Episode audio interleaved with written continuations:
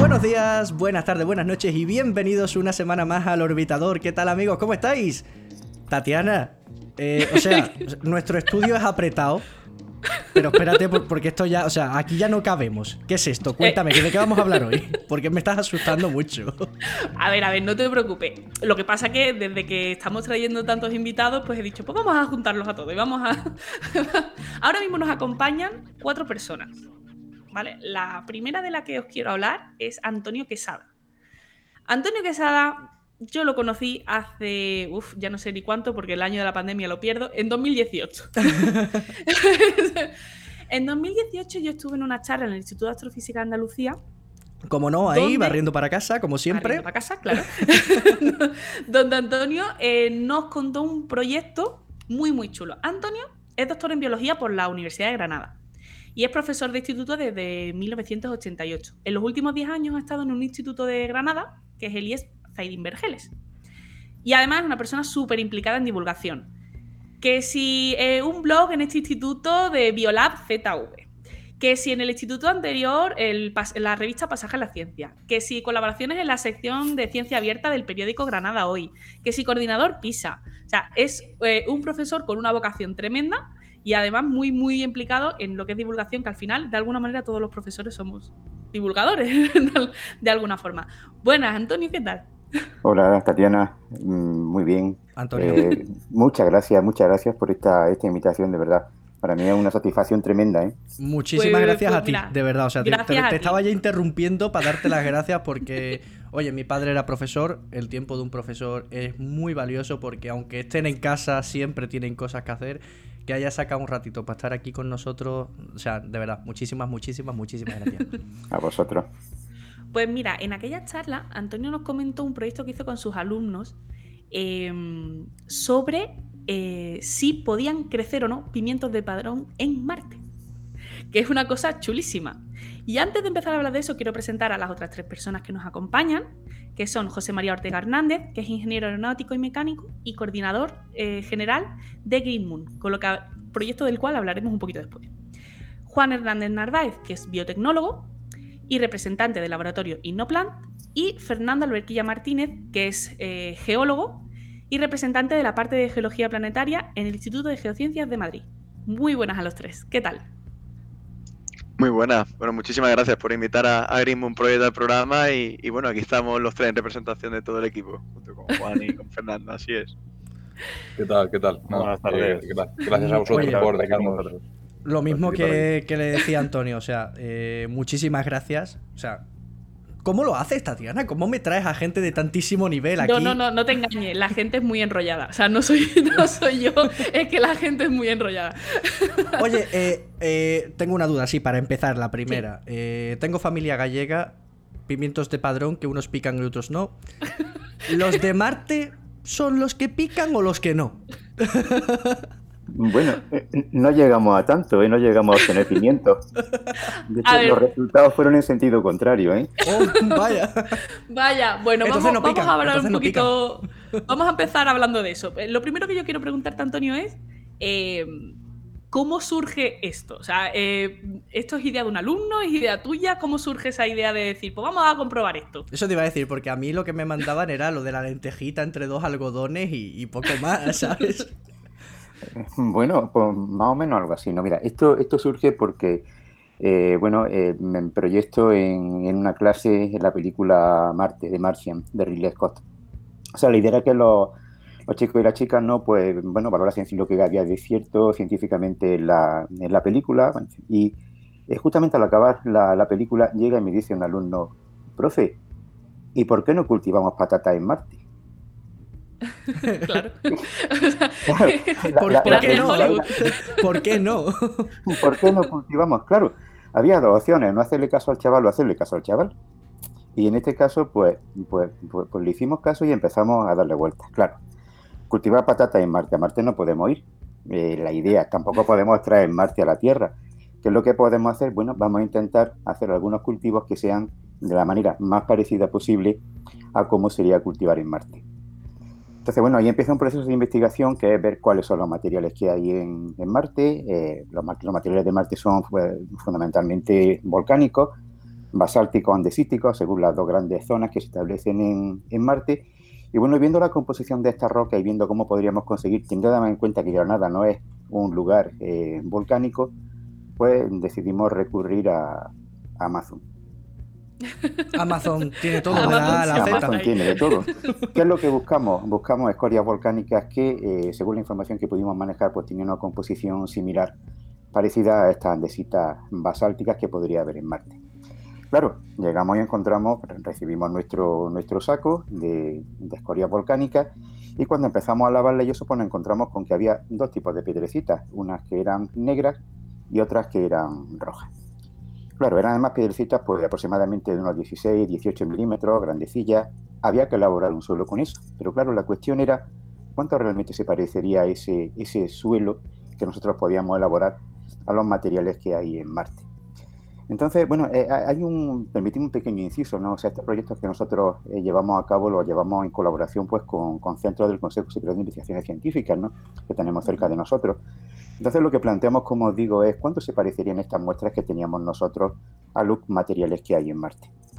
¿Cómo se conocen los materiales que hay en Marte? Pues bueno, pues con técnicas de rayo X, fluorescencia de rayo X, difracción de rayo X, y eh, planteamos en el Instituto de Ciencias de la Tierra si podíamos hacer un proyecto conjunto en el cual se valoraran estos materiales con esas técnicas.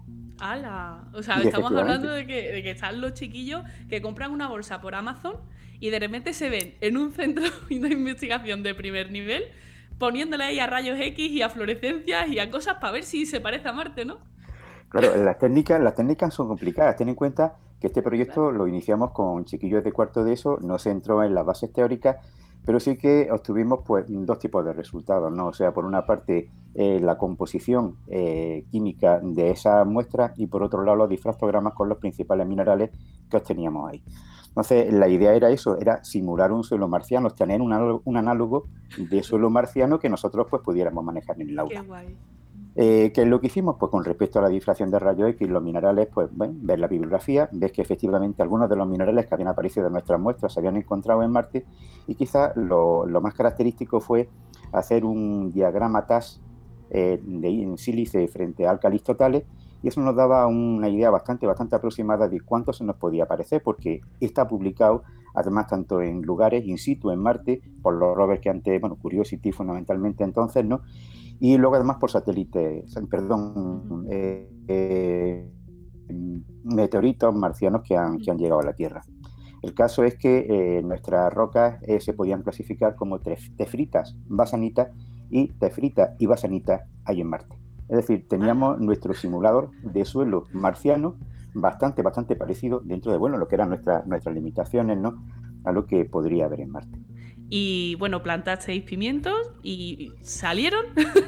Bueno, que es lo que nos preguntamos todos. El proyecto en realidad tenía, tenía dos partes, ¿no? O sea, una parte era ver eh, si microorganismos terrestres, bacterias terrestres podrían sobrevivir en condiciones lo más parecidas posible a las de Marte y en eso pues también hicimos mm, simulaciones dentro de lo que son los recursos escasos pues que bueno que tenemos en, nuestro laboratorio.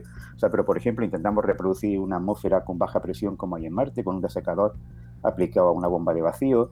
Eh, sometimos a ciclos de congelación, descongelación. Este, este fue quizá el experimento más parecido a lo que podría ser Marte, porque lo hicieron en los, ultracongeladores de la Estación Experimental del CEIRIN o sea, eh, se congelaban a 80 grados bajo cero las bacterias, nuestras nuestra bacterias, después se descongelaban, se sometían a ciclos y luego lo que veíamos era pues ver si esas bacterias eran capaces de, sobrevivir. Y bueno, efectivamente, o sea, eh, sobrevivieron a una presión, pues calculamos que podía ser de unos 10, 12 kilómetros de, altura aquí en la Tierra, la presión atmosférica. Algunas sobrevivieron también a esos ciclos de congelación, descongelación. Claro, eso también era fundamental por una cosa, porque eh, para el proyecto de, de los cultivos, también teníamos una idea, ¿no? Y es que, vamos a ver, si hubiera que transformar un suelo marciano en algo que sea, que sea mm, potencialmente útil para cultivar, las bacterias tendrían un papel fundamental. ¿Y qué es lo que, cómo planteamos el experimento? Pues con ese simulador de, suelo marciano, pues intentamos cultivar dos tipos de plantas, una que era Arabidopsis italiana, es decir, una planta modelo en, en biología vegetal, Es una planta que además tiene una característica que es muy, muy importante, y es que sus semillas son minúsculas, tienen 50, 60 micras, con lo cual la planta no tiene ningún tipo de recurso y lo que pueda coger lo tiene que coger del suelo. Y luego, pues como eh, digo, colaboramos en la estación experimental del CEDIN, ellos trabajan con pimientos y nos dieron semillas de pimiento de padrón. Bueno, una cosa que no he comentado es que el suelo previamente se lavó, se tuvo bastante tiempo lavando en agua corriente para eliminar materia orgánica y el suelo lo esterilizamos.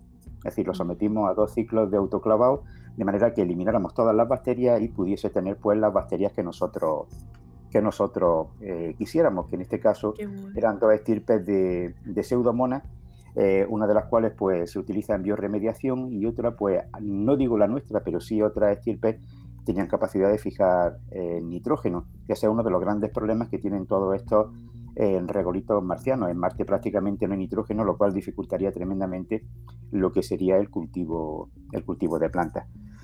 ¿Cuáles fueron nuestros resultados? Pues que bueno que cada planta pues se comporta de una manera, ¿no? El, suelo nuestro regolito fue prácticamente estéril, es decir, las oh. bacterias no tuvieron eh, prácticamente nada. Tratamos incluso con algunas soluciones nutritivas. Arabidosis, por ejemplo, eh, creció peor con esa solución nutritiva, sin embargo los pimientos de padrón sí crecieron. Y lo que te digo, no pudimos alcanzar el desarrollo total porque el experimento eh, duró 12 semanas. Pero en esas 12 semanas sí que pudimos concluir una cosa, ¿no? Y es que, por ejemplo, Arabidopsis, eh, que en unas 6 8 semanas debiera haber cumplido su ciclo, haber llegado a florecer, a fructificar, no pasó en el mejor de los casos de un, de un centímetro. Con lo cual, nuestros experimentos lo que nos decían es que mm, cultivar en Marte no es tan fácil, tan fácil, tan fácil, ¿no? Eh, habría pues, que probar otro, otra estrategia, ¿no? O sea, quizá pues poner materia orgánica, como lo algunos investigadores. Bueno, pero que en nuestro caso sería bastante, bastante complicado. ¿no? Eh, eh, el, resultado es un, poco chof, pero estoy viendo la cara de Ángel y es un poema. O sea, Ángel está pensando, ¿por qué no estaba yo en ese colegio, en esa clase? O sea, literal. o sea, mm, o sea, literal. O sea, me he quedado sin palabras porque es que además pensamos en la película de Martian, ¿no? Y vemos pues eso, que tiene que coger los desechos y tal. Pero una cosa es el cine, otra cosa es los laboratorios. Coño, en la ISS se hacen este tipo de experimentos, ¿no? A ver cómo crecen las plantas en microgravedad y tal. Pero que estamos hablando de un colegio. De un instituto. De un instituto de niños de cuarto de eso. aprobarían todos, ¿no? Hombre, con buena nota. Pero vamos, también quiero, quiero comentar una cosa, y es que esto no se queda aquí, los resultados están publicados. Es decir, eh, la Estación Experimental del CEDIN publica una, revista, se llama High School Student for Agriculture Science Research, y ahí se han publicado pues todos estos resultados sobre nuestros proyectos de Marte, un proyecto que también hicimos sobre exoplanetas, y también ver si bacterias podrían sobrevivir en ellos, ¿no? y bueno, incluso en la revista de Astronomía también hemos publicado alguna cosa sobre, sobre este tema, sobre el tema del suelo marciano, ¿no? Se me está ocurriendo una idea. Yo ya estoy titulado universitario y todo, pero ¿me puedo volver a matricular en secundaria en tu ¿Se colegio? Puede repetir secundaria. tu, clase, o sea, tu clase nada más. Estáis todos invitados, ya ves tú.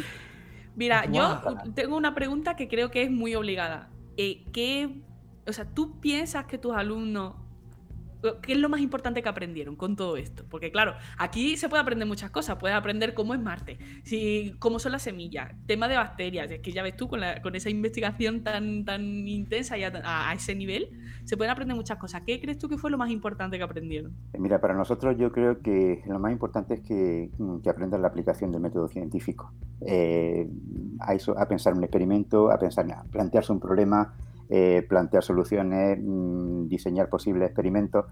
Eso es lo más importante, ¿no? Tenemos un sistema educativo en que es un poco rígido, ¿no? O sea, los libros de texto, en el mejor de los casos, los laboratorios se llega a lo que pueden ser prácticas en las que los resultados son ya previamente conocidos, ¿no? Y aquí partimos de la incertidumbre. Yo hay una, frase que, además, si te acuerdas de la charla, le puse justamente ese título, Aprendiendo desde la, incertidumbre. Una de, de las chicas que participaban en este proyecto pues en una entrevista que nos hicieron para el periódico con el tema de los pimientos de padrón, mencionó eso, ¿no? O sea, lo bueno de estos proyectos es que aprendemos desde la incertidumbre. O sea, no se aprende desde lo que es el conocimiento fijo eh, de los libros de texto, sino que hay que construirlo, ¿no? Y para mí, ya te digo, lo más importante es aprender una metodología, que es lo que verdaderamente diferencia a los distintos tipos de ciencias, ciencias sociales, ciencias experimentales como las nuestras, ¿no? Esa es la, clave. O sea, nuestros resultados obviamente no pueden ser ni mucho menos mm, comparables, pero ni de lejos, ¿no?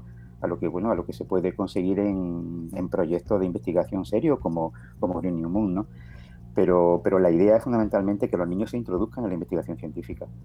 Claro, es que, es que, o sea, yo estoy, yo estoy pensando en eso, en, en, lo importantísimo que es y precisamente lo que tú has dicho, lo rígido que es muchas veces el sistema educativo, que no te deja, no, por, no, no porque los profesores no lo quieran, sino porque es que es muy rígido, hay que llevar a unos plazos, hay que llegar a unas metas, hay que tener pues unas lecciones y, y a lo mejor se pierde un poco de vista lo muchísimo que se aprende con una cosa de este estilo, ¿no? De, si se abre un poquito la mano y se deja que los niños y los profesores investiguen o realicen un poquito más de, cosas un poquito fuera de los libros.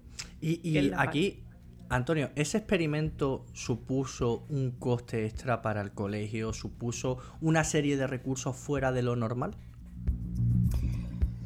Bueno, como coste extra para el colegio no. Eh, luego, claro, eh, por ejemplo, el, lo que te he comentado, el experimento de difracción de rayos X y fluorescencia, pues mm, también supongo que tendrían algo de coste no para la entidad, ¿no? Algunos de los experimentos que hacemos en los centros de, investigación o, por ejemplo, cuando ellos nos facilitan algunos cultivos. Bueno, la verdad es que nosotros a nivel de microbiología sí tenemos un laboratorio en el que podemos funcionar bastante bien, ¿no? Eh, pero lo que es un coste, coste, coste extra para el centro, no, el coste es mínimo, o sea, el, saco de, de, de, piedrecitas volcánicas fueron 8 o 10 euros, ¿no? Es decir, no, no hay un coste. Y luego, bueno, no, cosas que se pueden sufragar con lo que es el presupuesto que tenemos en el departamento. O sea, por ejemplo, medios de cultivo para los experimentos eh, microbiológicos, micropipetas automáticas, ¿no? Claro, hombre, aquí también esto, resaltar. realmente se puede hacer en, prácticamente todos los colegios de España. Claro, a ver, resaltar también que Granada es un sitio que tiene unos centros de investigación que están muy próximos, que, que además son eh, por lo general son bastante abiertos a, este tipo de colaboraciones y eso también es importante, ¿no? El hecho de, de tener eh, esos centros cerca abiertos para ti también. También, mira, nuestro centro es un centro eh, muy potente en formación profesional, ¿no? Claro, de ahí también nos echan alguna mano con algún instrumento o incluso nosotros algunos algunos aparatos que ellos ya desechan, pues porque porque tienen otros más nuevos, pues los, recogemos, los tenemos en el laboratorio.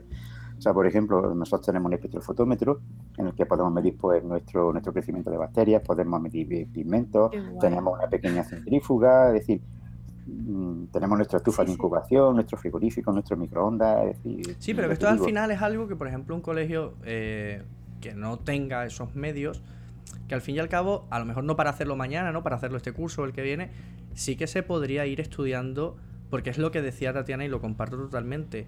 Eh, de la teoría a la práctica se aprende una barbaridad, una diferencia enorme. Hombre, de equivocarte, de caerte, de atascarte. Pero es que encima de, eso, de, tener un, un experimento que, oye, que no sabemos si nos puede salir bien o nos puede salir mal, y evidentemente queremos que nos salga bien. O sea, yo me imagino en cuarto de la ESO, si yo estuviese en ese experimento, eh, yo llego, mido la plantita, no me sale, le echo mis gotitas de agua tal cual y no crece.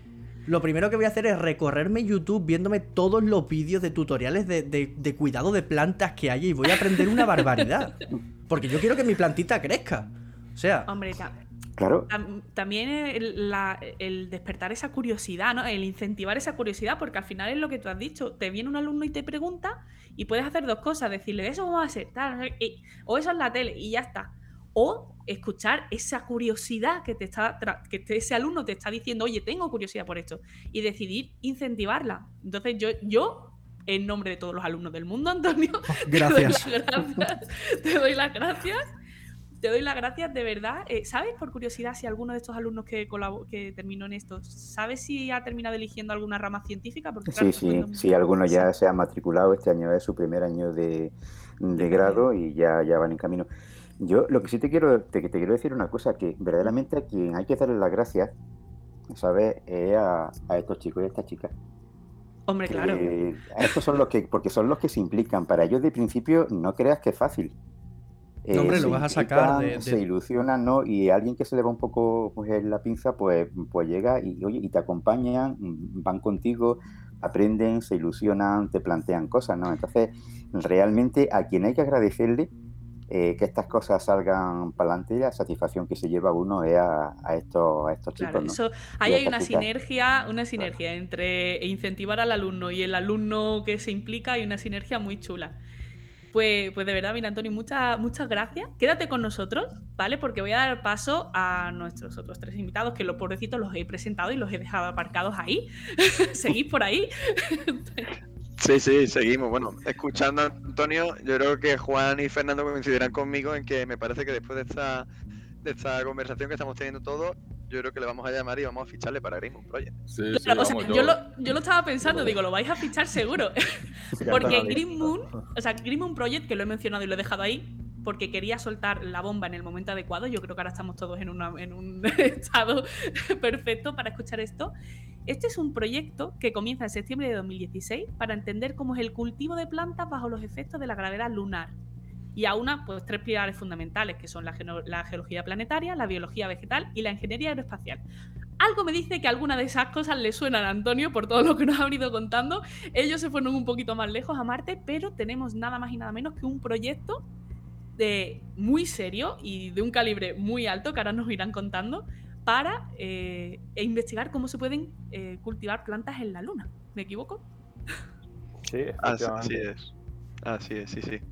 La verdad que nos hemos quedado bastante perplejos ¿no? con lo que nos ha ido contando Antonio y sobre todo con las técnicas que han utilizado, que son técnicas muy sofisticadas y que actualmente pues, están a la orden del día en, en cualquier investigación. De hecho, nosotros, eh, para la elaboración de nuestro simulante regolítico por la excelencia, hemos utilizado las mismas técnicas. Hemos utilizado tanto difracción de rayos X como fluorescencia de rayos X. Creo que...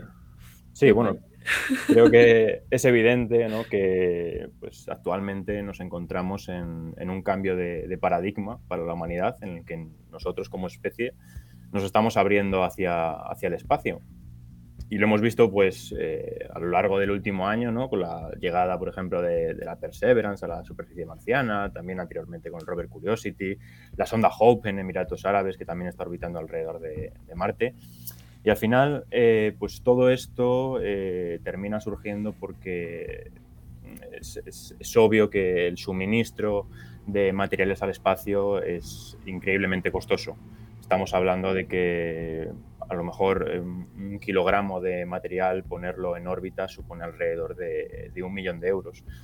No queréis imaginar lo que, lo que supone ¿no? el, hecho de llevar pues, el cohete con tripulación, con suministros y demás. Claro, estaríamos hablando, Fernando, para, para que la gente entienda lo, serio y lo necesario que es esto. Si vamos a suponer simplemente a la Estación Espacial Internacional, ya no a la Luna ni mucho menos a Marte. Si un astronauta en la Estación Espacial Internacional se quisiera comer una ensalada fresca y no liofilizada, que ya sabéis ese chiste de Houston, tenemos un problema con la comida liofilizada. Y dicen, ¿cuál es el problema? ¿Qué es liofilizada, Houston? ¿Qué es liofilizada? Oh.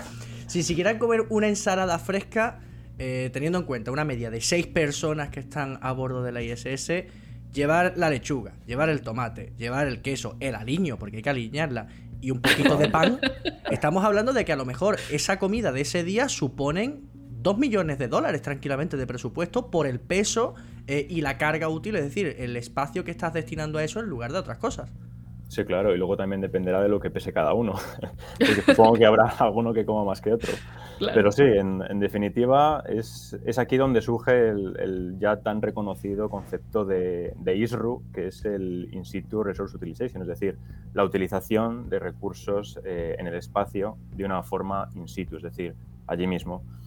Y es por eso que nosotros, eh, desde el Instituto de Geociencias en colaboración con el Máster de Exploración de Hidrocarburos y, de Recursos Minerales, pues eh, entramos en colaboración con, el equipo de, de, Green Moon Project y a partir de ese momento eh, diseñamos un trabajo en el cual hemos sido capaces de eh, crear el primer eh, simulante regolítico español para la superficie de, la Luna, Marte e incluso aún estamos investigándolo para algunos asteroides. Qué guay. O sea, eh, a ver, esto, decidme la verdad, fuisteis alumnos de Antonio. Desde luego que ojalá lo hubiéramos sido, sí. Desde luego. O sea, para, entendernos, Antonio tenía un experimento a nivel eh, local de su clase que lo hizo muy bien. Y vosotros, con más recursos, utilizando las mismas técnicas, estáis investigando seriamente y con vistas a ponerlo en práctica a día de hoy la posibilidad de cultivar fuera de la Tierra. Es así, lo he, entendido bien. Exactamente. Utilizamos más técnicas, eso sí que es cierto. Utilizamos eh, espectroscopía Raman, utilizamos espectrometría de, masas con plasma acoplado inductivamente y luego em, lo hemos caracterizado también el suelo de Lanzarote de una forma petrofísica, es decir, a través de técnicas petrofísicas para saber cuáles son todas sus propiedades físicas y no solo eh, cultivar, sino también eh, abordar otro tipo de, elementos o, de construcciones que podrían ser llevadas a cabo en la Luna, como por ejemplo eh, pistas de aterrizaje, escudos antirradiación, módulos de habitabilidad, etc. Qué guay. ¿Cómo, ¿Cómo empieza todo esto? Porque claro, yo estoy mirando aquí y bueno, José María estudió en, Gales, eh, ¿no? Si no me equivoco. Juan estudió en Barcelona y en Valencia. Y Fernando en la Complutense de Madrid y en Salamanca. Según he visto por aquí. Eh, ¿Vosotros os conocíais de antes? Eh, no sé, ¿cómo surge esto? ¿no? De, ¿Quién hizo la pregunta de, oye, y si la misma que le hicieron a Antonio, ¿quién la hace? a que no hay huevos de hacer una ensalada en la luna. claro. Todo lo hace así con esa frase. Pues bueno, sí, exactamente. Sí, en cierto modo, pues fue, como antes comentaba Tatiana, en septiembre de 2016, resultó que pues una competición dentro de la Google Lunar Prize. Esto se unió Google con la Fundación Prize para promover todo esto de las misiones privadas a la Luna y daban un premio de 30 millones de dólares y tal. Y bueno, intentamos ahí movernos y nos presentamos a una competición que había organizado India dentro de esta competición de Google. Y claro, yo estaba, exactamente, acabé la carrera en Gales, pero he tenido bastante movilidad con el grado de aeronáutica. Estaba entonces en Cádiz, estudiando aeronáutica en Cádiz, y con unos amigos míos entonces, pues bueno, eh, Gonzalo era biólogo y, biólogo y Julián, ingeniero de energía, pues dijimos, oye, si nos presentamos a esta competición de, Google y, pensamos cómo va a afectar esto de la gravedad a la planta, ¿no? Lo miramos desde un punto de vista de gravedad, porque claro, en la Luna la gravedad es seis veces menor que en la Tierra, y entonces pensábamos que igual intervalo temporal eh, la planta iba a crecer pues en cierto modo algo más rápido porque el esfuerzo iba a ser menor ¿no? para todo el transporte de nutrientes. ¿no? Esa era una hipótesis principal que teníamos entonces. Entonces, ¿qué resultó? Pues que claro, eso fue en septiembre de 2016, eso fue el inicio de todo, el germen de todo. Y, bueno, fuimos creciendo, entonces fue cuando presentamos la idea en un foro, en Foro Transfiere en Málaga, conocimos a Innoplan y, luego pues seguimos creciendo y el proyecto pues empezó siendo universitario, pero lo fuimos madurando y ahora ya pues vamos, con científicos de, del Centro de Astrobiología, del Instituto de, Instituto de Geociencia, de, aunamos lo mejor tanto de la parte público ¿no? como privada, es un poco la idea, sacar lo mejor porque eh, parece que estamos siempre en España, parece que hay ese miedo, ¿no? Unir las dos cosas, ¿no? Vamos a hacerlo, vamos a hacerlo bien y vamos a hacerlo con seriedad y eso es lo que estamos tratando, ¿no? De, sacar lo mejor de la parte privada para darse soporte, ¿no? A, estas ideas, ¿no? Tanto de uniendo lo mejor de la parte público-privada. Entonces, bueno, eso fue, eso fue un poco el, germen de cómo se, eh, nace todo esto, ¿no? Y ya luego, pues así el, el hito más grande que tuvimos pues fue que justo en enero de 2019 eh, la Agencia Espacial China pues logra situar en la superficie de la Luna el aterrizador Chang'e 4. A bordo iba una cápsula, un pequeño invernadero, muy pequeñito, eh, valorado en un millón de, euros, que era, como una pequeña tierra con las mismas condiciones de temperatura, humedad, luminosidad, presión, eh, para entender cómo iba a ser ese crecimiento de, de la planta bajo las condiciones de, esa gravedad, de esa gravedad lunar, ¿no? Y, ver, ¿no? Qué iba a suceder. Y es, curioso porque antes Antonio comentaba el tema de arabidosis italiana, ese fue un poco nuestra, nuestra idea en 2016 y también lenteja, como comentaba Ángel, pero la clave de todo un poco fue que, que bueno, no, eh, el equipo chino pues mandó pues patata, colza, arabidosis italiana también y algodón. Y de todas, pues al final la única que realmente logró logró germinar ah, durante unos cuantos días hasta que llegó la noche lunar fue la de algodón. Entonces, bueno, ahora Juan nos contará más detalles de la parte de, biología y, bueno, y, seguiremos discutiendo más cosas, ¿no? De la parte de ingeniería también. Increíble, o sea, qué, qué, proyectazo, tío, qué proyectazo. es una pasada, o sea, es una idea súper chula. además, mira, no, no, ya sabemos que podemos hacer camisetas en la luna. Que el algodón crece. Ahora falta que lo crezcan las patatas. Sí, sí, importante. las patatas para hacer papas fritas. Eso es importante. La, cuestión es que vosotros, eh, bueno, os pusisteis en contacto con los chinos, ¿no? Y, y firmasteis, firmasteis convenios con los chinos. Cuéntanos, cuéntanos. Porque esto estamos hablando de que eh, nace en España y tal, pero está llegando a unos niveles muy, muy, muy fuertes ya.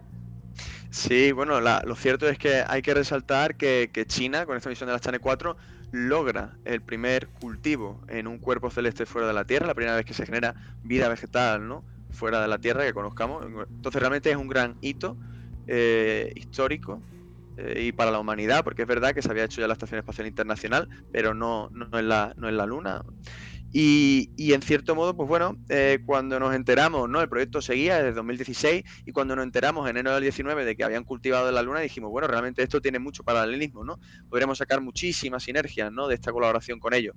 Y fue entonces, pues cuando eh, escribimos, pusimos en contacto con el doctor Chen Chin Chi, que es el, digamos, el ministro un poco de educación en Chongqing y de, el vicerrector también de la universidad y, y del Centro de Exploración Espacial, del COSE de allí de, de Chongqing, que fueron quienes plantaron esta planta en la Luna y, accedieron. Entonces, bueno, plantamos en China, luego ellos vinieron a Madrid, a Lanzarote, eh, y firmamos ese acuerdo de colaboración con ellos en septiembre del 19 y desde entonces venimos colaborando haciendo ciencia y dentro de poco pues ya se podrá ver los primeros papers los que llevamos trabajando bastante tiempo los que esperamos pues que sienten en cierto modo pues ayuden no más a definir todo esto de agricultura espacial que no es simplemente importante, de nuevo, por toda la parte de ciencia, de ciencia básica, bueno, sino también aplicada, sino también por toda la parte tecnológica e industrial, porque aquí lo importante es que hay que hacer ciencia por, por el bien, por la humanidad, para que sigamos creciendo, mejorando, pero también hay que comer, ¿no? Al final del día. Entonces tenemos que generar, y si queremos ser independientes, tenemos que hacer dinero y, esa es un poco la idea que claramente Green Moon Project defiende y ya va defendiendo todo este tiempo. Entonces vamos enfocados en esa línea porque como bien comentaba antes Fernando, eh, estamos ahora mismo en un momento del espacio, estamos atendiendo al New Space que se le llama, eh, una situación muy, muy, muy interesante porque se está democratizando el acceso al espacio. Eh, esto de mandar eh, aterrizadora a la Luna se va a convertir en algo, vamos, rutinario, cotidiano en cierto modo, con lo cual, y este concepto del Moon Village, y de la agencia espacial que desarrolla la Agencia Espacial Europea o de las misiones Artemisa de la NASA o incluso el turismo espacial. Estamos viendo que hay muchísimo dinero de muchísimas personas que quieren ir ahí fuera y esto hay que, hay que canalizarlo, ¿no? hay que aprovecharlo. Entonces, bueno, eso es un poco lo que estamos ahora mismo planteando eso, es muy importante, lo de canalizarlo. No, además, fíjate, mi, mente de, gente que ha estudiado empresariales empieza a dar vueltas y tú dices, venga, vale, voy a, voy a cultivar en la Luna porque vamos a colonizar la Luna, voy a cultivar en Marte porque vamos a, colonizar Marte. Yo, yo soy eh, fielmente seguidor de Elon Musk y sé que Tito Elon nos va a llevar a Marte y vamos a vivir en Marte, por supuesto que sí. Pero ahí, ahí voy más allá y oye, con, el precio que están cogiendo los productos veganos y tal y ecológicos, ¿tú te imaginas hacerte una tortilla de patatas con patatas, cultivadas en la luna? En la luna. O sea, Ferradria cobrándote ahí 600 euros por la tortilla de patatas. O sea, aquí hay negocio, ¿eh? Aquí hay negocio. No, lo descarte, no lo descarte. Aquí, estamos abiertos a todo. bueno, hablando de, plantas y eso, eh, Juan, que nos has dicho que nos comentaba un poquito más la parte de, biología. Bueno, Juan viene en, representación de Innoplan, que tengo que decir que es un spin-off de la Universidad de Granada. Ay, otra vez barriendo para casa. Oye, tú con tus películas y yo con mis barrimientos para casa, ¿vale? Es así, es nuestra, nuestra tónica habitual. Cuéntanos, Juan, ¿qué, plantas así más o sea, ¿con qué estáis probando? ¿Estáis probando con algunas plantas así tipo como, como nos contaba Antonio? ¿O, simplemente estáis tirándole a todo a ver, a ver si hay algo que funciona? Pues ahora mismo eh, lo más importante es estamos con material que nos ha enviado Fernando desde, desde Lanzarote, que es este regolito, este simulador de, de, suelo lunar, que igual que hizo Antonio con su clase, pues es intentar simular al máximo con recursos que tenemos en la Tierra simular al máximo eh, las condiciones lunares, en este caso del suelo. Em, entonces, bueno, pues con este, este, este, tipo de modificaciones lunares, porque sabemos que el suelo lunar mm, per se no va, no va, no va a dar vida, pues vamos a tener que modificarlo ciertamente para, para condicionarlo para la vida. Entonces, eh, a, raíz de todas las modificaciones que Fernando como geólogo nos, nos aporta, nosotros como biólogos pues eh, tratamos de mejorarlo desde el punto de vista nutricional o como muy bien ha dicho Antonio, desde el punto de vista de la microbiología del suelo. Es sumamente importante la presencia de los, de los eh, microorganismos, algunos son patógenos, pero la gran mayoría ayudan a la planta a establecerse en el suelo y mm, entonces queremos comprobar qué tipo de, bacterias, como has dicho, pseudomonas, quizá algunos bacillus, glomus, son tipos de bacterias que ayudan a la planta a establecerse y a mejorar las condiciones físico-químicas del suelo. Y eh, entonces estamos probando una combinación de geología y biología eh, con los conocimientos y testando en diferentes plantas, eh, viendo cuál de ellas relaciona mejor, porque como también ha comentado Antonio, cada planta entiende su entorno a su manera, cada planta tiene una, una evolución diferente, se ha visto expuesto a condiciones distintas y va a reaccionar de una manera distinta. Lo, que conocemos seguro, y es que ninguna está en contacto con ello, es con una gravedad cambiada, que es la que va a haber en la Luna y que creemos que va a ser el principal parámetro que vamos a tener que estudiar y que aparte es muy difícil simular en la Tierra. Claro. Puedes simular el calor, la falta de agua, de presión, pero no puedes hacer que una lechuga flote. Claro. Eso claro. O sea, lo, lo, mm. puedes hacer de forma momentánea, evidentemente, pero no, no, durante un periodo de tiempo prolongado. Exacto, ya hay, ya hay, experimentos que hay alguno que es literalmente lanzar una lechuga desde, desde muy alto y, y, en algún momento se alcanza una gravedad dada y puedes estudiar en periodos de cortos muy tiempo cómo responde la planta, pero... Claro, el, Zero mm. Gravity, por ejemplo, el avión este, ¿no? Exacto, el vuelo, para, el vuelo parabólico este que le comentan, el equinostato, que es meter una, una maceta a dar vueltas a grandes velocidades, en inclinaciones cambiantes. Pobre Dios mío, yo quiero ir a trabajar con vosotros. Es que suena todo súper divertido. putear. O sea, ¿tú a qué te dedicas? Yo me dedico a putear plantas todos los días. el portaventura de los tomates. ¿Te, acuerdas, ¿Te, acuerdas, Tatiana, cuando estábamos hablando de que habían disparado a los tardígrados? Con, es verdad. Con una, escopeta. Pues esto es lo mismo, pero con lechugas. Eh, exacto. Al final es exponer a las plantas a unas condiciones que no han estado nunca y por lo tanto no hemos estudiado y, a raíz de ahí sacar información para, para llevar el cultivo a la luna o, bueno, como ha dicho Fernando, hacia donde la exploración nos lleve. Lo que pasa, chicos, eh, aquí lo que estamos hablando es de cultivar en la luna teniendo en cuenta la gravedad lunar, pero entiendo que dentro de un invernadero que va a simular las condiciones de presión, humedad, temperatura de la Tierra. Es decir, no es, eh, no es coger digamos, el suelo lunar no como tal. que tener el suelo de la luna. Claro, no, es plantar en la luna con una cupulita encima, ¿no? Sino que es coger un invernadero a ver si allí puede crecer simplemente teniendo en cuenta la, variabilidad de la gravedad, ¿no? Exacto, todo experimento al final entiende, tiene que tener un control, qué pasaría si no estuviese. Entonces vamos ahora mismo a simular las condiciones lunares en condiciones de gravedad terrestre para así luego cuando consigamos pues quizás subir a la, cápsula Shanghi o donde podamos de conseguir llevar las plantas a la Luna, tener el mejor diseño experimental para extraer el mayor número de información porque al final las idas y venidas, como ha dicho José María, se irán rutinarizando, pero todavía están contadas y hay que, hay que hacer un buen uso de los recursos. Claro. claro. O sea, ahí es, ahí es a donde vais, ¿no? A donde vais es a encontrar la manera de que alguien nos suba eh, vuestro experimento a la luna. bueno, en cierto modo, bueno, bueno, esa es, esa es una, una, herramienta, es el camino, te, hace falta realmente eso, pero realmente al fin, al final, un poco, aunando un poco la, lo que comentaba Ángel con lo que ahora mismo decía Juan, hay que pensar que sí, ¿no? Tenemos que imaginar que no, de entrada no vamos a llegar, no vamos a cultivar sobre el suelo de la Luna. Por eso, ¿no? Es tan importante todos los estudios que estado realizando eh, el Instituto de Geociencia con el doctor Jesús Martínez Frías, con Fernando Alberquilla. Entonces, eh, usar ese regolito, ese simulante regolítico, basáltico, volcánico de la isla de Lanzarote. ¿Por qué? Porque, claro, eh, conseguir, digamos, aislar ese suelo de la Luna con esa pequeña cupulita ¿no? que comentaba Ángel, es muy complicado tecnológicamente, ingenierilmente. Ahora mismo no estamos, bueno, no estamos con esa capacidad. Eh, pero eh, la idea es, claro, mandar una pequeña cápsula, un pequeño invernadero, como ya hicieron los chinos, por eso estamos con esas colaboraciones con los chinos ahora mismo, que no únicamente, bueno, no, no implican que potencialmente vayamos a mandar con ellos esa pequeña cápsula en un aterrizador chino, que también se puede colocar en cualquier otra en cualquier otro aterrizador, bien de la Agencia Espacial Europea o bien privado, porque es que estamos viendo que, todo esto está aquí, aquí, no, aquí no estamos cerrados a nada, es decir... No, eh, no, aquí, vamos, aquí lo que estamos haciendo es ciencia y la ciencia se entiende con todo el mundo y sin ningún problema.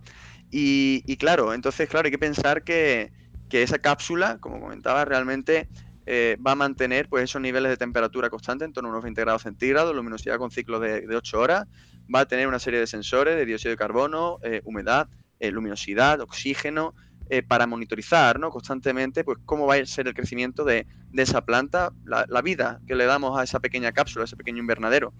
va a ser en torno a unas dos semanas, con lo cual Juan antes no hablaba del tema de los cultivos, realmente estamos viendo todo el tema de los ciclos, de el ciclo de crecimiento de la planta, pues va a tener que estar en torno a, unos 15 días, ¿no? Porque es lo que podemos garantizar ingenierilmente hablando, lo que la cápsula va a soportar, ¿no? Y, bueno, en cierto modo es curioso porque, claro, eh, resultó que el proyecto del experimento de los chinos, que logró germinar, que fue un gran logro, eh, al cuarto día, cuando llegó la noche lunar, pues pasó a temperatura de menos 120, menos 130 grados, del orden ¿no? centígrado, y resultó que, claro, se congeló todo lo que había dentro de la cápsula. ¿no?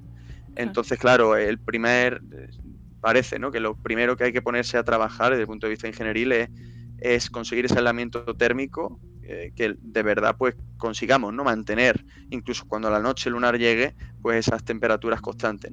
Entonces, bueno, es, es, lo que realmente estamos haciendo ahora mismo desde Green Moon Project, que es aunar, ¿no? Lo mejor de la biología vegetal, la geología planetaria, pero también de ingeniería espacial, ¿no? Por eso entonces estamos teniendo muchas colaboraciones, mucho interés pues, para aunar todo esto y, colocarlo, ¿no? Al final no va a ser tanto el reto, el reto a lo mejor de aterrizarlo en la Luna, sino tal vez el reto ingenieril de, del aislamiento térmico ahora mismo y, la, bueno, y de radiación cósmica. algo, José María, que nos pasa a los que no tenemos ni idea es que nos creemos que todo es muy fácil.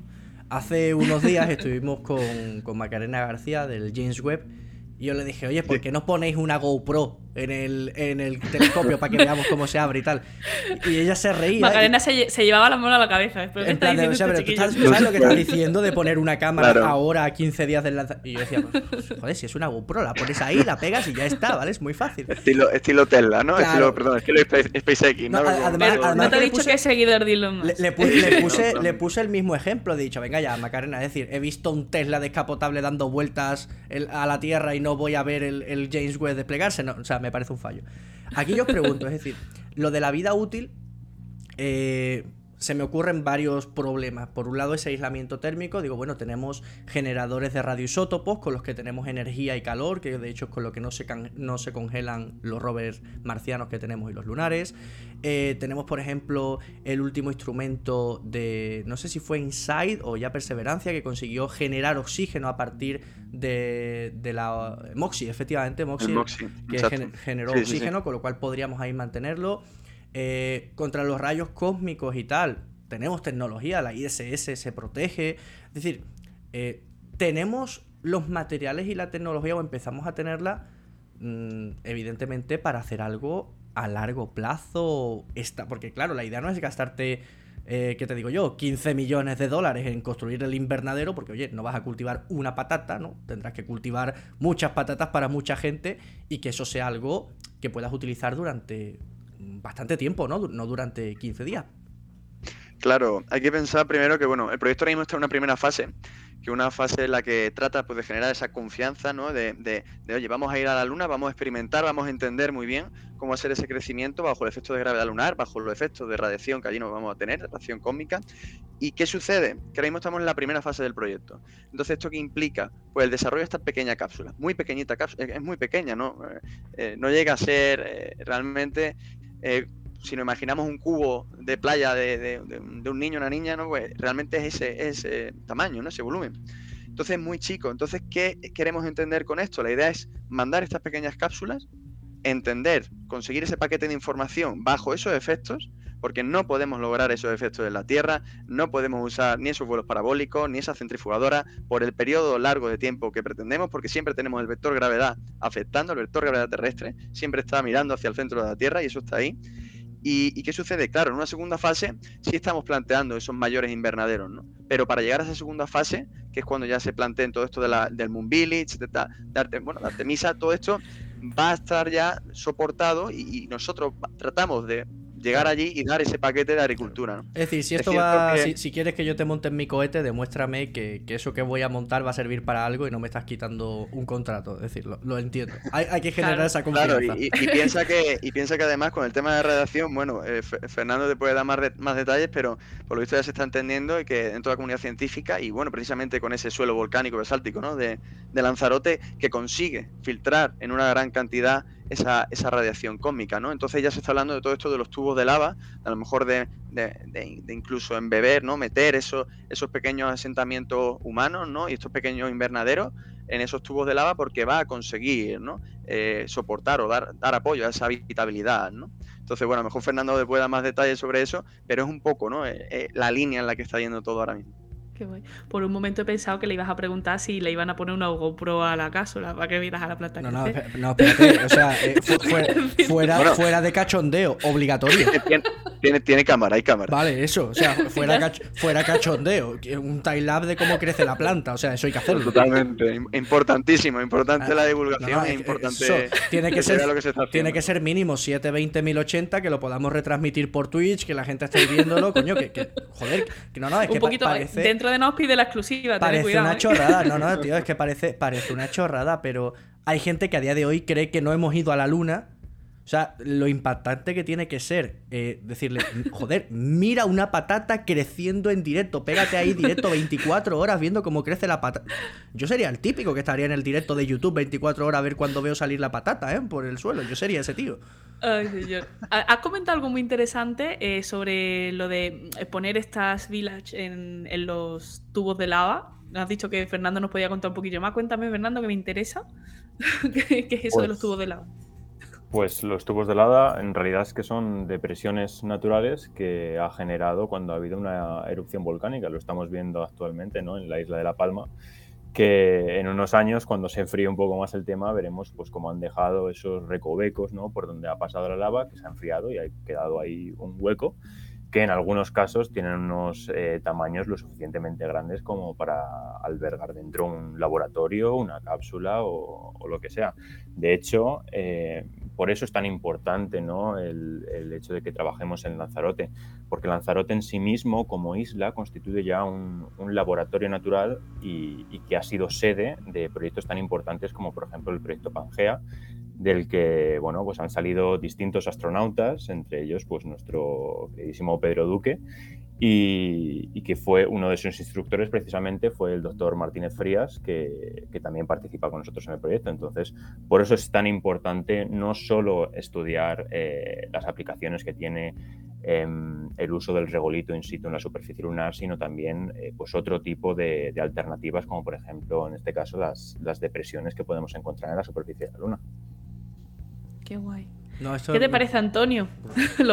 ¿Lo, fichas para para tu proyecto o, te vas con ellos al suyo? Por supuesto que sí. Por supuesto que, ¿Cómo ves, Antonio, llevar a los chavales de cuarto de eso de viaje de ¿Aprueban o no aprueba? ¿Los chicos de Grimu Pro ya aprueban o...? Aprueban, aprueban con sobresaliente y con matrícula. el proyecto, el proyecto es alucinante, es alucinante. Vamos. Al final, es, bueno, antes hablabais, Antonio, de. Eh, al final hay, hay, un tipo de aprendizaje que se llama learning by doing, del inglés, que es aprender, eh, aprender haciendo, realmente, ¿no? Sería la traducción. Yo creo que es muy bueno eh, que, que, realmente no estemos tan encorsetados los planes de estudio y que dejemos volar la imaginación un poco y la curiosidad de, al final de los estudiantes, ¿no? Porque, curiosamente, en la vida al final uno no tiene tanto tiempo como cuando se chico, se es joven y es ahí cuando de verdad puedes dejar un poco volar la imaginación, ¿no? Y hacer cosas muy interesantes como lo que han estado haciendo en la clase de, bueno, en el curso de Antonio, ¿no? Realmente. Sí, pero es que además mm, algunas veces pensamos que los, estudiantes son, no sé, que bueno, pues como que no tienen iniciativa. Yo creo que también es un potencial que tenemos que aprovechar. O sea, mm, se le ocurren cosas, cosas interesantes, ¿no? Eh, y una educación tan, tan cerrada, tan, no sé, en esos estereotipos de libros, de esto, eh, yo creo que se pierde un, potencial que, estos niños pueden tener. No, fíjate, ahí estoy totalmente de acuerdo con, contigo, Antonio. Eh, el otro día leí que un niño de cuatro años hace de media 400 preguntas diarias. ¿Cuántas preguntas hacemos nosotros? o sea, interiorizarlo y preguntarlo a vosotros mismos. ¿Cuántas preguntas hacemos nosotros al cabo de un día? Muy pocas, muy pocas. Es decir, el ser humano es curioso, el ser humano quiere aprender, el cerebro, sobre todo de un niño, es, una esponja y todo lo que trata de aprender lo máximo posible. Cuando cogemos y encima tenemos un proyecto em, de clase, que lo tenemos que hacer porque estamos ahí, estamos ahí, lo tenemos que hacer, pero que encima es inspirador, es algo que te plantea una duda real, que no es si suelto un elefante en una pendiente de 36 grados con una masa tal, ¿cuánto va a tardar en...? Que no es ese problema, ¿vale? Que al final me aprendo una fórmula, lo meto en la calculadora y me sale el resultado, sino que es algo de, oye, vamos a hacer esto, ¿qué pasará? No tengo ni idea, no sé si funcionará, si no funcionará. Yo creo que, ahí la, mente se expande muchísimo más eh, de incluso límites que, que la propia persona, el propio niño o la niña se podría haber planteado, ¿no? Porque a mí me dicen en cuarto de eso, o en primero bachillerato, oye. O ahora, di la verdad. O, ahora, es decir, o, ahora, eh, Ángel. Que llevamos tres meses intentando hacer una cámara de niebla. Eh, ay, hoy, hoy, por día, hoy podía ir a haber buscado otro kilo de hielo seco, pero no me ha dado tiempo. Yo tenía hielo seco hoy también, sí. Eh, pues eso, o sea, a mí, a mí me dicen, me llaman del CSI que me dicen, Ángel, que tengo aquí un, un kilo de hielo seco que me ha sobrado, y yo salgo corriendo con el coche, porque con mi pecerita aquí quiero hacer una cámara de niebla y ver las partículas pasar con 27 años que tengo, me dicen, vamos a tratar de cultivar pimientos de padrón en Marte. Y, o sea, yo es que no, me pongo malo ni un día, voy a clase con 40 de fiebre. es que es pues así. fíjate, Ángel, fíjate, cogemos ese hielo seco, lo metemos en una cámara hermética, dejamos que se sublime un poquito y tenemos una atmósfera rica en CO2 para ver los efectos sobre las plantas que queremos cultivar en Marte. ¿Quieres hielo seco, Antonio? Te mando, te mando mi kilo. José María te está pidiendo que lo llame. no, nada, nada, sí, sí, está, está, clarísimo el tema. No, la verdad que, que, es muy, muy importante lo, lo, que estás haciendo y realmente eh, al final todo el tema de trabajo por proyecto es que hay que entender que, que, es que cada persona es única y cada uno tiene unas habilidades muy particulares. El sistema actual, pues bueno, solo valora bueno, creo que ha, que ha, variado bastante porque ahora sí se trabaja mucho más por proyectos en el colegio. El sistema hasta el 2011 que dejé yo el colegio el instituto, pues era muy encorsetado, muy a, memorizar una, un texto, un temario, a soltarlo en un examen y, estoy totalmente en contra de eso, porque es que al final eh, la vida no es eso. La vida es saber pues desarrollarte ¿no? en muchas áreas, saber relacionarte con gente de ingeniería, gente de biología, y entonces un poco eso yo creo que es lo que más eh, se está empezando a cambiar. Antonio lo comentaba y este trabajar por proyectos es muy, muy importante.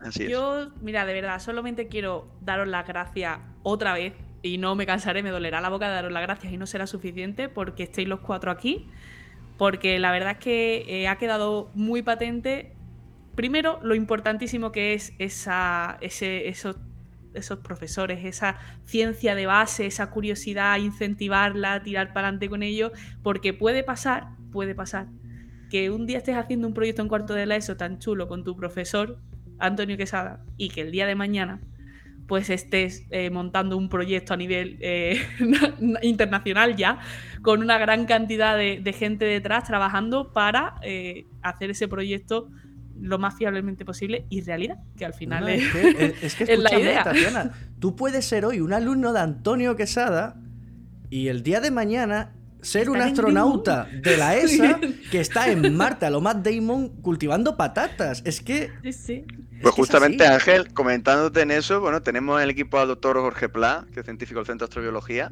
que bueno, si lo buscáis, el, responsable, el coordinador eh, tecnológico, ingenieril de Green Moon Project y bueno, es candidato y ya ha pasado la primera fase de la selección de astronautas. No, no te me adelantes, José María, que, estamos ahí a ver si, si, Pla se puede acercar por aquí, por el orbitador. Seguro que acaba teniendo tiempo para vosotros. Sí, está, muy, está, muy liado. Hay que decir que nos ha dicho que sí. Está muy liado. Está muy liado. Él siempre está muy comprometido con todo el tema de divulgación, los colegios. Sí, sí. Pues Chicos, lo dicho. Muchas gracias. Muchísimas gracias. Muchísimas, muchísimas gracias por venir. Muchísimas gracias por vuestro trabajo. Eh, a lo mejor hay gente a, la que le puede parecer una, una chorrada el, tratar de cultivar algo fuera de la Tierra, pero no nos cansamos de decirlo. En la Tierra nos quedan 5.000 millones de años de vida como máximo. Parece mucho, pero tenemos por delante muchísima tecnología que desarrollar, muchísimo que aprender si queremos sobrevivir como especie. Y algo tan básico como comer es una de las primeras cosas. O sea, antes de aprender a volar, tenemos que aprender a comer en ese cohete. Porque de nada sirve volar si no comemos, si no respiramos. O sea que de verdad, muchísimas gracias por vuestro trabajo. Muchísimas gracias, Antonio, por tu divulgación, por tu labor docente, por incentivar a esas generaciones tan jóvenes que son nuestros científicos del futuro y son los que nos tienen que desarrollar nuevos cohetes, nuevas tecnologías, son los que nos tienen que salvar de nosotros mismos. A mí me consta que nos escuchan muchos profesores y, de verdad, de verdad, eh, darle una oportunidad a los chicos porque del Instituto Agri Moon solo hay un, empujoncito. y chicos, os voy a decir. eso sí. os voy a decir lo mismo que le dije a Macarena García del web. Si yo desde mi eh, inconsciencia, que no sé nada, puedo hacer algo, oye, yo voy a Lanzarote y yo hago lo que sea, aunque sea estar con una regadera, ¿vale? Yo, yo me apunto a todo, de verdad os lo digo. Con que me dejéis ¿Alguien Tendrá, alguien tendrá que regar los tomates en la luna. Lo que sea, de verdad, nosotros... Yo me voy. Yo, ahora, ahora os paso mi currículum cuando eso. Poca broma, poca broma a la hora de tener que elaborar el regolito, que eso nosotros el que hemos elaborado es, bueno, hemos elaborado dos tipos, uno de 125 y 63 micras y otro menor de 63 micras, y para pasar de 63 micras hace a mano. No sé cómo lo veis. Ya, tenemos hueco. Venga, Ángela, las maletas. o sea, yo, me voy, yo, tengo experiencia manipulando meteoritos de Marte y de la Luna. Yo voy para allá, pues yo trituro lo que sea. Yo, a mí me da igual. Yo, yo con tal de sentirme parte del progreso hago lo que sea, de verdad. Chicos, de verdad, muchísimas gracias por vuestro tiempo, de verdad. muchísimas gracias a vosotros. Gracias a vosotros. muchas gracias. Un saludito, hasta luego. Hasta luego. Venga, hasta luego. Hasta luego.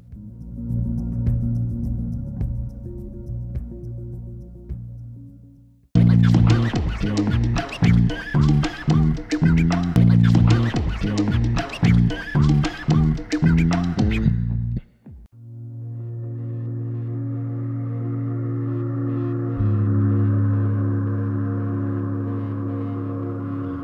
Tatiana.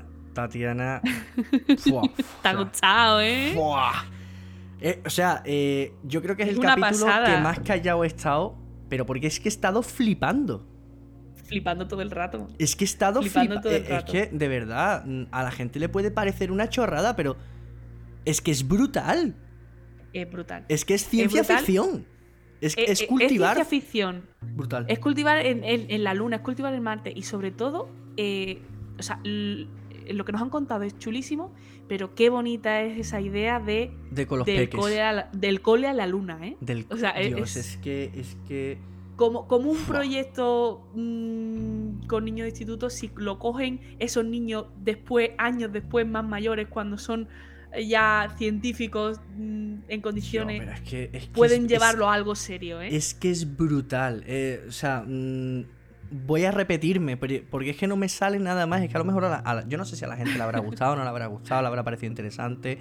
Pero a mí es que me ha flipado de una manera que, que haya gente haciendo esto con niños, pero que se esté haciendo de verdad a escala. Que 2025 decíamos el otro día que nos vamos a la luna. Además, eh, que aquí no solamente estamos viendo si algo puede crecer, sino eh, lo que nos comentaban fuera de micros, ¿no? Los avances médicos, los avances científicos a nivel de microbiología que se, que se pueden hacer, porque es eso, es decir, eh, vas a estudiar cómo la vida se abre o no camino en, una gravedad totalmente distinta a su origen, a su planeta, a su casa, ¿no? Con lo cual esto es, esto es brutal. Es una locura, es, una locura. En fin, vamos con, con noticias, yo vengo hoy enfadado vamos a hacer algo muy rapidito, un par de noticias simplemente, y la que yo voy a decir vengo enfadado. ¿Qué ha pasado? Em, pues que Rusia se ha cargado un satélite. Y tú dices, bueno, eh, ¿qué pasa? Un satélite. Vale, pues que se la ha cargado como prueba. Era una Diana, ¿de acuerdo? Era un antiguo satélite, sí, era un satélite viejo, el Cosmos 1408. Y Rusia estaba diseñando un, un arma antisatélites ya sabéis, satélites espías, satélites que pueden tener misiles, en fin. Vamos, eh, que la ha disparado. La ha pegado un misilazo. Ha disparado un misil tierra-espacio, ya no tierra-aire. Ha reventado el satélite. Y lo que ocurre cuando revientas algo en órbita, que en lugar de tener un trozo, tienes miles de micro trocitos viajando a 28.000 kilómetros por hora, que como le peguen algo, por ejemplo, la Estación Espacial Internacional la atraviesan como si fuese mantequilla. Han puesto en riesgo la vida de todos los tripulantes de la ISS, eh, en, la, cual, por cierto, a veces también hay rusos. Eh, ha puesto en riesgo el resto de satélites operativos que hay en, órbita. Eh, los no operativos que pueden fragmentarse. ¿Habéis visto la película Gravity? Pues esa es la idea, ¿vale? Esa es la idea. Sí. De lo que hablábamos en el capítulo de basura espacial, porque es que es una cascada de, porquería que puede terminar muy chunga la cosa. Es que es eso. De hecho, eh, los astronautas de la Estación Espacial Internacional, esto ha sido por supuesto un proyecto secreto, pero que ha salido a la, a la, a la luz, porque además se detectó una alarma, es decir, se avisó a los tripulantes de la ISS que se refugiasen en la cápsula de emergencia. Es decir, que había probabilidad de que algo saliese muy mal y afortunadamente nada ha salido mal, pero es que ahora hay miles de fragmentos más de basura espacial que son muy pequeñitos, hablamos de fragmentos pues que pueden llegar a medir menos de un centímetro, pero que viajan a 28.000 kilómetros por hora, que eso tú estás haciendo una caminata espacial, te atraviesa la cabeza y ni te enteras, o sea, palmas sin, sin enterarte, o sea, mal Rusia, muy mal, muy, muy mal. Eh, no hay forma de justificar eso. Bueno, pues mira, mi noticia tampoco te va a quitar mucho el mal sabor de boca, la verdad. A ver, hay un señor que se llama Michael Rowan Robinson. Actualmente tiene 79 años y es profesor emérito de astrofísica en el Imperial College de Londres y es expresidente también de la Royal Astronomical Society. O sea, un peso pesado en lo que viene siendo. Un, currículum detrás potente. Exacto. Pues eh, bueno, estuvo revisando los datos de IRAS, que es un observatorio en órbita eh, de infrarrojo, que lo lanzaron a principios de 1983 y durante 10 meses estuvo observando más de, de 250.000 fuentes de infrarrojo en, lo que viene siendo los bordes del sistema solar, ¿de acuerdo? Y ha encontrado evidencia de un objeto desconocido hasta ahora en el sistema solar que según él podría ser el planeta 9. Ese uh. mm, planeta tan buscado en los extremos de nuestro, de nuestro sistema solar. Es verdad que lo dice así, dice, pues oye, he encontrado evidencia de que aquí podría estar un objeto que podría ser el planeta 9, pero también te dice que reconoce que las observaciones no son de alta calidad y que eh, se necesitaría volver a mirar ahí con telescopios nuevos, más actuales, que puedan tener mejores datos, porque es verdad que si comparas em, esto con algunos artículos similares, eh, en otros artículos no se detecta este objeto. Así que puede ser que, a, puede ser que a la gente se le haya pasado, puede ser. Puede ser que las observaciones sean de tal mala calidad que dé evidencia de un objeto que realmente no está ahí.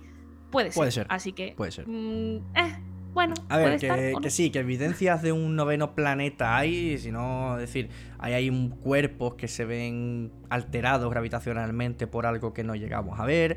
O sea, a ver algo parece que podría haberlo. Ahora, también te digo, ahora mismo estamos en, el filo de un cuchillo, en el filo de una navaja. Lo mismo te caes para un lado que lo mismo te caes para otro. Que a día de hoy no hay nada serio y sólido con lo que, con lo que poder trabajar y tirar del hilo ¿Que podría haberlo? Podría haberlo. ¿Que podría no haberlo? Podría no haberlo perfectamente. O sea, que nadie se haga ilusiones, pero que nadie tampoco tire la toalla. Eh, me parece una decisión y un comunicado muy inteligente por parte de este señor de, oye, vamos a mirar otra vez a ver, porque, a ver.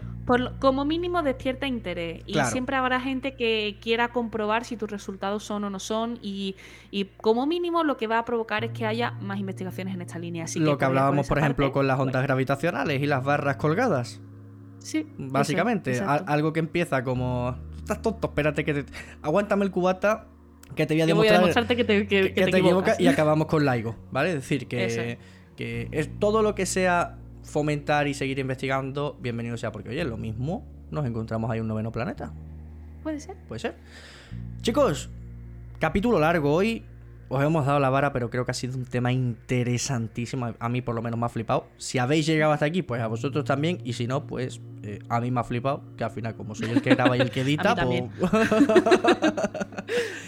que nada, nos vemos la semanita con otro tema que además bueno, me voy a callar, me voy a callar. Me voy a callar. Porque estamos ahí hablando es de. Que si, es que si te digo, si te digo de qué van las cosas, no puedes evitar dar pistas, entonces al final no te las digo. Claro. sí, sí tienes toda la razón. Aunque hoy, ¿vale? Hoy no he sido yo. Hoy no he sido yo. Es decir, hoy es que, que, si Jorge Pla, que si tal, tenéis que hablar con él. Pero que esto es el orbitador, ¿vale? Que esto es el orbitador. O sea, hemos estado con gente del web, hemos estado con gente del AIGO, hemos estado con Santa Olaya, también candidato a la ESA. Vamos a estar con Jorge Pla. ¿Cuándo? Ya se verá. Pero estaremos con Jorge Pla, por supuesto que sí. Eso es. Tatiana, recoge los bártulos, recoge la regadera, recoge el cubito, quítate eh, el pañuelito en la cabeza de jornalera. ya está bien de cultivar por hoy, de estar en el campo por hoy. Vamos a casa que hora de terminar la misión, descansar, coger fuerzas, que la semana que viene hay que volver a despegar. Chicos, chicas, desde control de misión, corto y cierro. Hasta luego.